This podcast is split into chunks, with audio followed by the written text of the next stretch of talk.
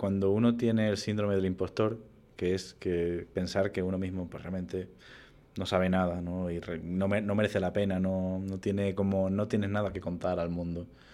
Eso, por lo general, es mentira. Es una cosa que te han dicho por, no sé, quien sea, o, o es una especie como de sentimiento que se te inculca desde pequeño. Y es mentira. Es decir, si tú tienes algo dentro y algo que sabes que a lo mejor se te da bien y que te gusta, no dejes de intentar sacarlo adelante.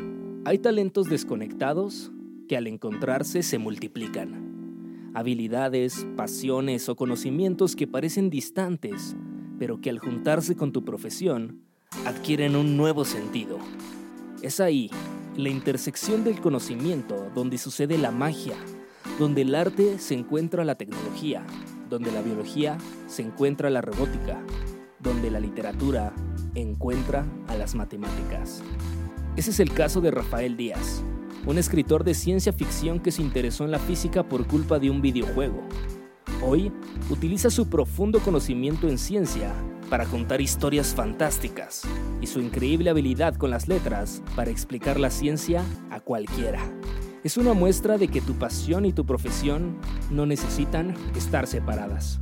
Yo soy César Fajardo y esta es su historia.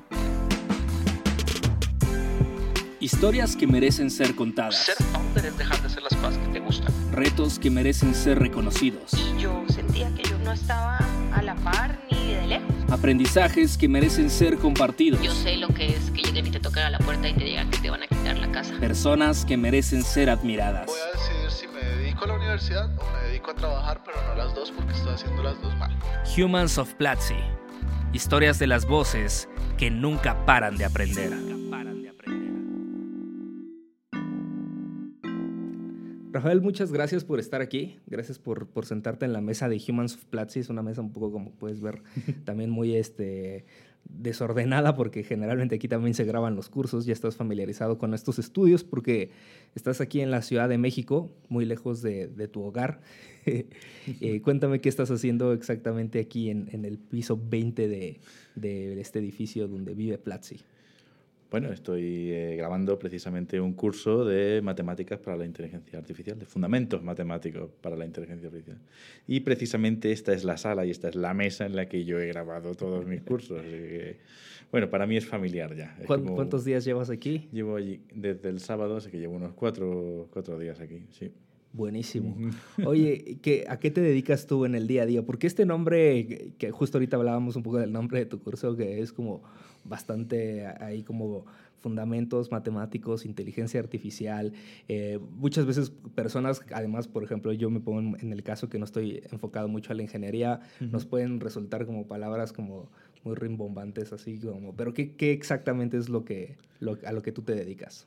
Bueno, yo me dedico a muchas cosas, porque soy físico, pero también soy escritor de ciencia ficción. Entonces, en mi día a día yo tengo así trabajos como este, ¿no? De profesor, de divulgador, de cualquier cosa que me surja realmente. Pero yo principalmente me dedico a escribir, a escribir tanto divulgación como ficción especulativa. Ok. Sí. Y, y, este tema de, de, fundamentos de matemáticas, pensemos en ese momento, va, evidentemente deriva a partir de, de, toda tu experiencia como físico. Sí. ¿En qué momento, o sea, en, alguien a los 18 años, por qué razones dice, hoy me voy a dedicar a, mi vida se va a dedicar a la física? ¿Qué sucede en su cabeza para hacer eso? pues una buena pregunta, la verdad. Pues, me la preguntan mucho, porque normalmente a la gente no le gusta la física y la matemática y dicen, uy, físico, física, qué horror, ¿no? Eh, realmente cuando te gusta algo, cuando a lo mejor alguien te lo explica bien y tal, eh, te motivas mucho y te motiva mucho y sigues investigando y te gusta un montón. Pero también es muy importante la motivación externa, ¿no? La motivación que muchas veces viene de las películas, de los videojuegos. Y entonces había un videojuego cuando yo estaba a punto de elegir la carrera que se llama Half-Life, que el protagonista es físico. Y entonces, bueno, el videojuego va de que los extraterrestres invaden ¿no? y él salva el mundo. Entonces, un poco vino de la mano con todo lo que es que a mí me gustan mucho las mates y la física. Y, y un poco en plan ver ese videojuego que me gustaba mucho y, que yo creo que jugó una parte inspiracionalmente muy importante dentro de mi, mi elección. ¿Cuál es el rubro, por ejemplo, o, o el espectro que, que existe laboral para alguien que se, que se dedica a estudiar física, por ejemplo? O sea, tú cuando terminaste o mientras estabas haciendo tu carrera, ¿cuáles fueron los primeros acercamientos, digamos, al mundo laboral que, tuviste? Más bien escasos.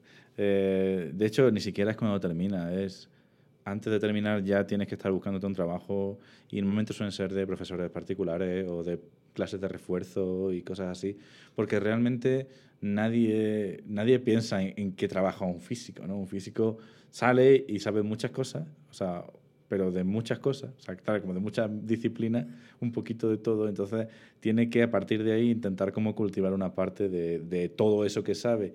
Y entonces hay físicos pues en Wall Street, hay físicos trabajando en Google, pero en Google en plan de marketing y cosas así. Hay físicos que hicieron física y no se dedican a la física. Entonces, depende de cómo lo enfoques. Yo al principio intenté enfocarlo un poco a la geofísica y de hecho quizás es a lo que yo más me dedico. Me dedico a la divulgación y también a dar clases en el ámbito de los videojuegos, a cómo crear un mapa ¿no? Un mapa así geofísico o un mapa para, dentro del contexto de un videojuego que sea plausible, según pues, algún tipo de proceso geológico que yo conozco debido a mi formación, pues eh, para que cuando en el videojuego se, se muestre ese mapa, pues que sea un mapa creíble. ¿no? Y esa es quizá la aplicación más directa de mi carrera. Oye, hay un término que a mí me interesa, de, del que hablamos un poco, que es esta parte de la divulgación, Sí. que generalmente siempre está muy asociado a la parte de, como, como prefijo de científica, ¿no? Es como divulgación científica. ¿Qué quiere decir la divulgación per se? ¿Cuál, qué, es lo, ¿Qué lo hace diferente, por ejemplo, a la educación, a la enseñanza? ¿Tiene alguna concepción distinta al tema de me voy a dedicar a divulgar física o versus me voy a dedicar a enseñar física?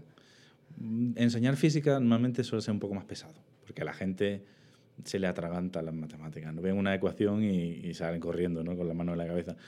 Entonces, eh, la idea de la divulgación, según como yo la entiendo, es contárselo a todo desde un punto de vista un poco más menos formal, sin meterle muchas fórmulas y sin meterle muchas ecuaciones, porque la gente es normal que, que se eche para atrás. Yo estoy acostumbrado, para mí las ecuaciones son como un lenguaje más, pero la gente pues, a lo mejor tiene un trauma y, y se asusta. Y no deja de ser algún tipo de, como de culturización de la, de la gente. La gente tiene cultura clásica, eh, tiene cultura así como de la sociedad y de la historia, pero no tiene cultura de la ciencia. ¿no? Hay cosas que, que se las cuentas a la gente y la gente dice, ah, ¿en serio? Sí, esto, esto es cosas que pasan y que deberías saber quizás por tu bien, porque te afectan y porque es algo que, aunque tú no hayas estudiado física ni seas de ciencia, deberías saber y creo que es necesario que la gente lo sepa. Que es, es un poco como, entonces eh, entiendo que este tema de la divulgación es como hacer atractivo un tema que no necesariamente lo es, pero hacérselo atractivo, hacerle como hacer el gancho que pueda atrapar a las personas que diga, claro, claro, a partir de ahí quiero saber más y entonces tal vez sí, a partir de la divulgación de, de la ciencia, puedo entonces yo dedicarme o especializarme en ciencia directamente. Que creo que es, un, es un, además un tema como muy plausible porque, eh, como dices, no deja de ser una buena causa, ¿no? Es como, Claro. "Ah, la gente debería de saber esto, pero si se lo explico como en un libro de este tamaño y le- se lo encargo que me lo lea en una semana y lo regrese, tal vez nunca lo va a saber. Entonces haces este esfuerzo de, de que sea digerible y bueno, probablemente por eso estás hoy en día en, en Platzi grabando un curso sobre, sobre eso. Y hay otra parte de tu curso que es muy interesante que habla sobre la inteligencia artificial. Sí. ¿Cómo llegaste tú a hablar o, al tema de la inteligencia artificial? Bueno, fue casi una propuesta hacia mí, es decir, em, ellos buscaban un curso sobre fundamentos matemáticos de la inteligencia artificial y que realmente la inteligencia artificial no tiene otro fundamento que no sea matemático. Entonces, claro, podría estar, podría haber hecho cualquier otra cosa que tuviera un fundamento matemático. Dio la casualidad de que era la inteligencia artificial y es un tema que yo eh, tampoco es que sea mi especialidad absoluta, pero sí ha sido un tema bastante importante en mi formación. Todo el tema de, pues eso, algoritmos, programación, el lenguaje Python, que son cosas que mm, yo he visto, yo conozco y que seguramente, no seguramente, pero que me gustaría, que, o quiero pensar que he sabido transmitir a, a cualquier persona que a lo mejor llegue de cero y diga, ¿esto qué es? ¿Cuál es? ¿De dónde sale todo esto de la inteligencia artificial? ¿En qué se basa? Pues en matemáticas, todo matemáticas. Entonces, yo hubiera sido de los fundamentos matemáticos de la inteligencia artificial o los fundamentos matemáticos de la óptica, de las cámaras de televisión, yo habría estado ahí, seguramente. Oye, hay una parte de tu vida que no necesariamente tiene ahí intrínseca, o tal vez sí, tú me dirás, que es las matemáticas, que es esta parte que dices de, de escribir. ¿No? y que te dedicas a escribir ciencia ficción. Eso sucedió, eh, me imagino, pues, desde tu época adolescente y le has dado como seguimiento. Eh, o, es un hobby? O, más o menos a qué, a qué te refieres cuando dices que eres escritor de ciencia ficción? A ver, cualquier cosa que, o sea, cualquier persona que te diga que es escritor es que escribe seguramente desde que es muy chico. Otra cosa es que le haya dado continuidad, como tú dices, y, y haya dado sus frutos, ¿no? No quita mérito que no lo hayas hecho, pero escribir es escribir y uno escribe porque se desahoga, ¿no? Yo escribo desde hace muchísimo tiempo, pero sí es verdad que fue al, como el último 10 años, 5 o 10 años, que me dediqué a mm, escribir como para que eso saliera al mundo. Y de hecho tomó forma en mi primera novela, que ya está publicada, y en el cual, pues claro, siempre iba de la mano de la ciencia, ¿no? La ciencia siempre está ahí. Y el libro es casi, es una novela de, de ficción, pero tiene muchísima divulgación. soy muy pesado con la divulgación, pero eh, intenté ahí como engarzar ese conocimiento científico y mostrárselo al mundo por medio de una historia que eso a veces entra mejor que, que si le dices, ah, pues mira, te voy a hablar de la inteligencia artificial. ¿no? Es mejor una historia, el storytelling a veces es una técnica mucho más... Entonces yo uso las dos cosas, uso la ciencia y uso la, la escritura como para una misma cosa. Claro, que además seguramente eh, el tema de ciencia ficción ayuda mucho a, o sea, ayuda mucho tu conocimiento con el tema físico y matemático para poder alimentar mucho ese cerebro de lo que es posible, de lo que no es posible, de, lo, de cómo poder hacer que sea posible en un mundo imaginario, claro. ¿no? Entonces seguramente eso termina siendo muy útil. Y, y, y esta parte de, me, me, interesa hablar un poquito como de la parte de, de, tu, de tu concepción como, como escritor y de tu concepción como físico. Eh, ¿Alguna vez, más allá de este tema que te digo, temático, te, ha, ayudado esa disciplina, o estas dos disciplinas se han como apoyado mutuamente cuando no necesariamente están conectados, o sea, un día tu trabajo como de divulgador, tu habilidad para escribir, tu habilidad para redactar, tu habilidad para pensar si alguien lo va a leer o no lo va a leer, que me imagino que esas son habilidades que, que, tienes al escribir, se, han, se han recargado una sobre otra. Claro, hay una retroalimentación constante además, porque también eso daba muy buenas historias.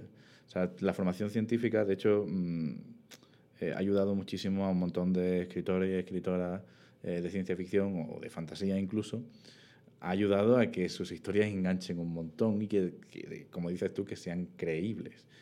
Pero aparte también, claro, es como tú dices, es una especie de retroalimentación de la una a la otra, porque la idea de poder eh, escribirle a un público y entender las reglas básicas y esos trucos que tenemos los escritores para que, en fin, no tires la revista a la primera línea, también ayuda a, si yo estoy escribiendo un artículo de divulgación, pues eso siempre ayuda. Es como muy...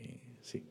Son dos disciplinas que son... Yo siempre digo que son como dos torres que se han caído y están apoyadas una encima de la otra y nunca gana ninguna. Antes de seguir con el episodio, quiero recordarte que estás escuchando un podcast de Platzi, la plataforma de educación online para triunfar en la economía digital. Con tu suscripción tienes acceso a más de 300 cursos sobre programación, marketing, diseño, emprendimiento, videojuegos e inglés si estás disfrutando este contenido, te invito a que te unas aprovechando el precio especial de Navidad y por menos de 35 dólares accedas a un mes completo de Platzi. Es más, por estar en este podcast te regalo un mes extra entrando a platzi.com diagonal Platzi Podcast. Ahora sí, seguimos con el episodio. Me gustó este, este tema que dijiste, eh, que hubo un momento en el que dijiste, ok, quiero que esto lo lea alguien más, ¿no? Esto que tú generalmente escribías para ti. Eh, ¿Qué crees que se o sea, qué sucede en tu cabeza para que llegue ese momento? Porque mucha gente utiliza muchas veces esta, esta creatividad, como dices, para un, para un desahogo eh, simplemente, o para un tema terapéutico, y, y lo utilizamos como un, como un fin muchas veces. Como yo dibujo, pues porque me gusta dibujar pero hay veces que lo utilizamos como un medio, ¿no? Y se transforma. Es como yo escribo porque de esta forma puedo comunicar algo y generalmente ahí es cuando cuando tienes un objetivo que está más, más, este, más allá de solo ti mismo y, de sentir esta satisfacción de, pues escribo, pues porque escribo. ¿Qué, ¿Qué, llegó en tu cabeza para hacerte sentir o tener esta valentía de decir, voy a compartir lo que estoy haciendo porque quiero que sea leído? Pues mm, no fui yo. es decir, yo, como dices tú, eh, escribía para mí. Escribía porque escribes eh, la historia que quieres leer y, y poco más, ¿no? Y como dices tú, es una especie como de desahogo, ¿no? Estoy aburrido, estoy... Y, cuando voy a escribir me meto en un mundo que como lo he creado yo, pues me gusta, ¿no? Y ya está. Pero, claro, mm, uno no está solo en el mundo, tiene amigos, tiene familia y claro, ese amigo y esa familia, se, por suerte o por desgracia, se enteran de que estás escribiendo algo y quieren leerlo, ¿no? Y en este caso, pues fueron amigos míos que, que, que, se enteraron y me dijeron, ah, pues yo lo quiero leer, hombre, yo que sé, que también les gusta la ciencia ficción, se lo leyeron y me dijeron, oye, mira, mmm, yo te quiero mucho y eres mi amigo, pero no es por eso, te quiero decir que esto, esto es bueno, esto se, se puede publicar, esto, ¿por qué no lo mandas a, a una editorial o, o, algo? Darle una vuelta, pero no lo dejes en un cajón porque esto merece la pena ser leído. Yo, eso, recuerdo que esa fue la frase de esta, esto merece la pena ser leído. Yo, yo claro, yo entonces era como, como, el, como el, el ciervo este que le echa en la larga a la carretera y se queda así como, como que, ¿sabes? Que no, no me lo creía. Pero sí es verdad que, bueno, lo mandé a una editorial y me animé y, y, y bueno, me dijeron que sí la primera y, y, se ve que, bueno, que se ve que es una buena novela, no lo sé. Pero yo, según lo que me han dicho, sí, a la gente le gusta. Pero sí es verdad que hay que dar ese paso, ¿no? Hay que dar ese que normalmente no lo da uno, yo, yo no lo di yo, o sea, sino que fue por insistencia, presión, presión social de la gente, pero hay que dar ese paso para, bueno, hay gente que quiere leer tus historias, aunque, aunque no te lo creas. Oye, me gusta mucho en general este perfil que tienes, que cómo funcionan estas dos cosas. En alguno de los primeros episodios que teníamos precisamente eh, hablábamos con Richard Kaufman, que es un programador que, que, hace programación creativa, ¿no? Y que funciona precisamente, que utiliza la, la programación como una vía uh -huh. para, para hacer arte y para hacer cosas. Y creo que cada vez se requieren eh, más de estos perfiles y además cada, cada vez que se dan estos perfiles se crean cosas muy interesantes, ¿no? Cuando mm. se conectan cosas que no naturalmente parecerían que parece muy ahí como obvio, eh, terminan surgiendo cosas muy cool. Entonces, qué buena historia, qué, qué bueno que estés aquí en Platzi. Hay una, una, serie de preguntas que nosotros hacemos aquí tradicionalmente en este podcast eh, y la primera está mucho más orientada a tu trabajo y es que, que nos cuentes qué es lo que menos te gusta de tu trabajo. Lo que menos me gusta es cuando me, me doy de bruces con la desmotivación. Yo he dado clases a personas de todas las edades, a niños de primaria como a gente de la universidad. Y muchas veces te encuentras con, con gente que, que, a lo mejor incluso tiene mucho potencial, pero, pero no les motiva. Y es muy difícil motivar a alguien a estudiar o a no tanto estudiar, sino a, venga, mójate con las matemáticas. Si en el fondo, cuando la escojas el truco, van a ser divertidas y te van a gustar, y ves que esa gente, pues como que, que sí, bueno, están ahí porque el, a lo mejor su padre ha pagado para que esté en la academia o para que esté donde está, pero están ahí para pasar el rato y lo que quieren es salir y largarse. Y eso puede llegar a ser muy frustrante para alguien que se dedica a la, a la enseñanza. Y creo que eso es lo que peor llevo. ¿Y qué es lo que más, más te gusta de tu trabajo? pues lo que más me gusta es, son varias cosas, pero quizá lo que más me gusta obviamente es ver que mis alumnos salen adelante, ¿no? Pero más que eso, quizás lo que más me gusta es precisamente lo contrario, lo que no me gusta, motivarles, ¿no?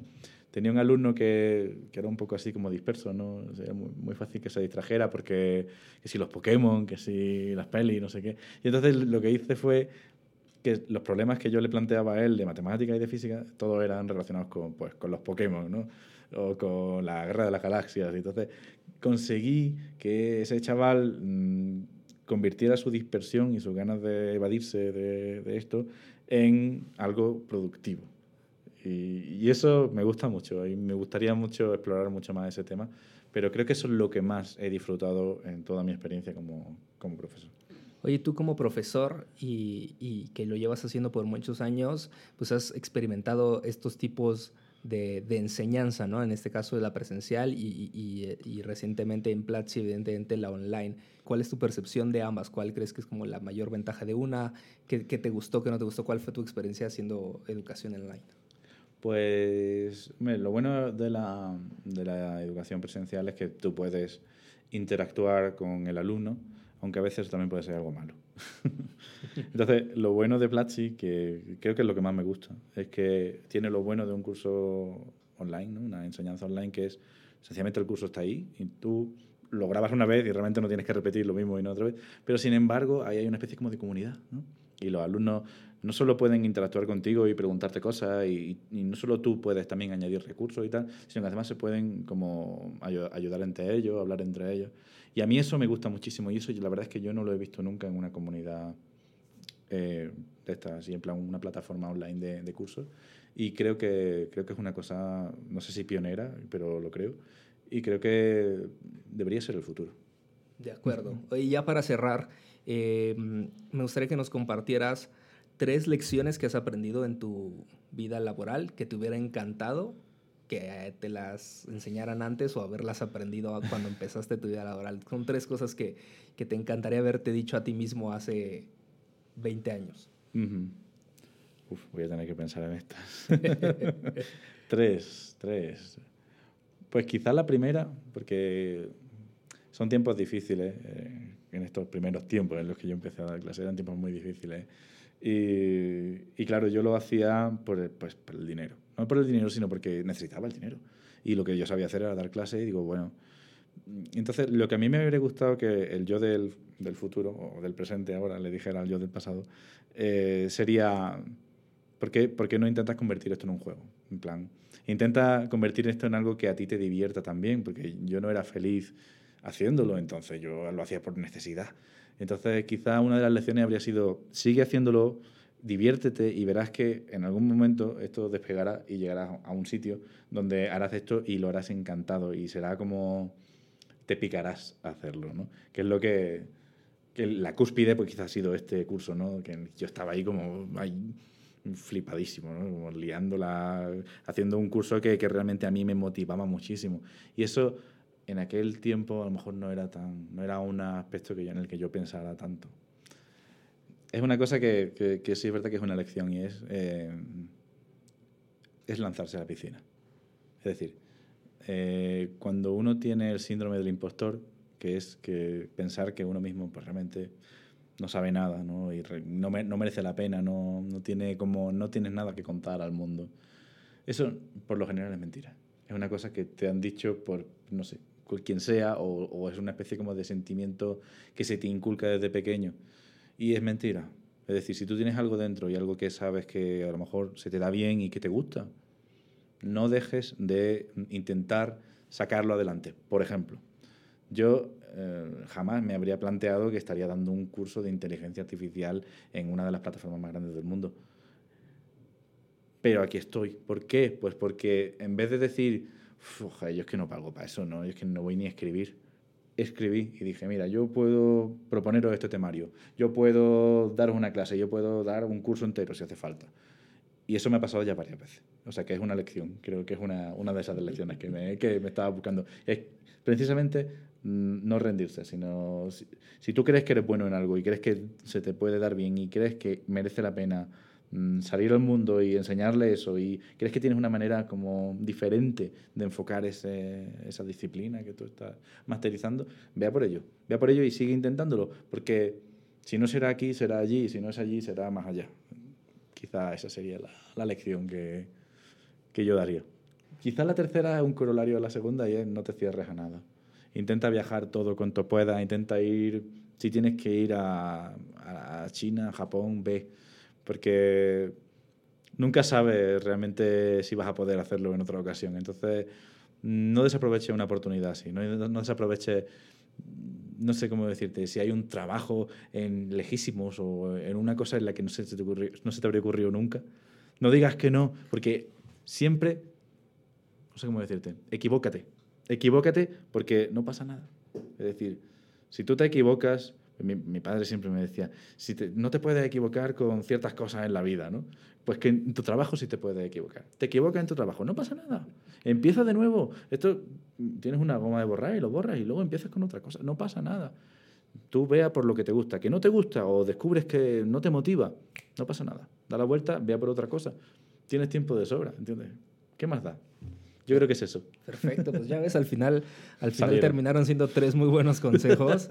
Eh, muchas gracias por, por haber estado aquí, muchas gracias por compartir toda esta, esta historia que la verdad es que eh, resulta muy enriquecedor saber como de, de todo, todo el contexto en el que vienes, que te digo muchas veces eh, en este podcast es lo que tratamos de, de compartir, ¿no? Porque a veces toca que entres al curso de fundamentos de matemáticas para inteligencia artificial y bueno, te veo en la primera clase y me dices qué vienes haciendo y luego ya me olvidé, ¿no? O, o no, no, no hay mucho para compartir como todo este conocimiento que aunque no está, digamos, teorizado y no está en un slide y no está tal, aún así termina siendo igual de valioso. Entonces, gracias por estar aquí, Rafa, y, y nos escuchamos en el próximo episodio. No sé si quieras compartir algún lugar donde la gente pueda buscarte o donde pueda ver, por ejemplo, tu novela, bueno, leerla o, o comprarla, este, alguna, algunas redes sociales. Bueno, podéis, podéis buscarme en, en Twitter, en Facebook y en Instagram. Eh, soy Rafa Díaz Gaz, todo junto.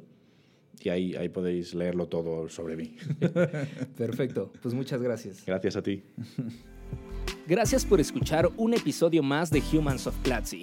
Si llegaste hasta acá y aún no tienes suscripción de Platzi, quiero regalarte una clase gratuita del curso de Fundamentos Matemáticos para la Inteligencia Artificial que da Rafael. Accede a ella entrando a platzi.com diagonal humans. Tienes una semana a partir del lanzamiento de este episodio. En este podcast comparto las historias de las voces que nunca paran de aprender. Estudiantes, profesores y miembros del Team Platzi que tienen algo que enseñar y compartir.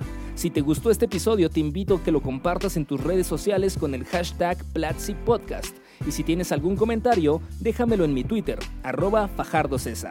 Nos escuchamos en el próximo episodio.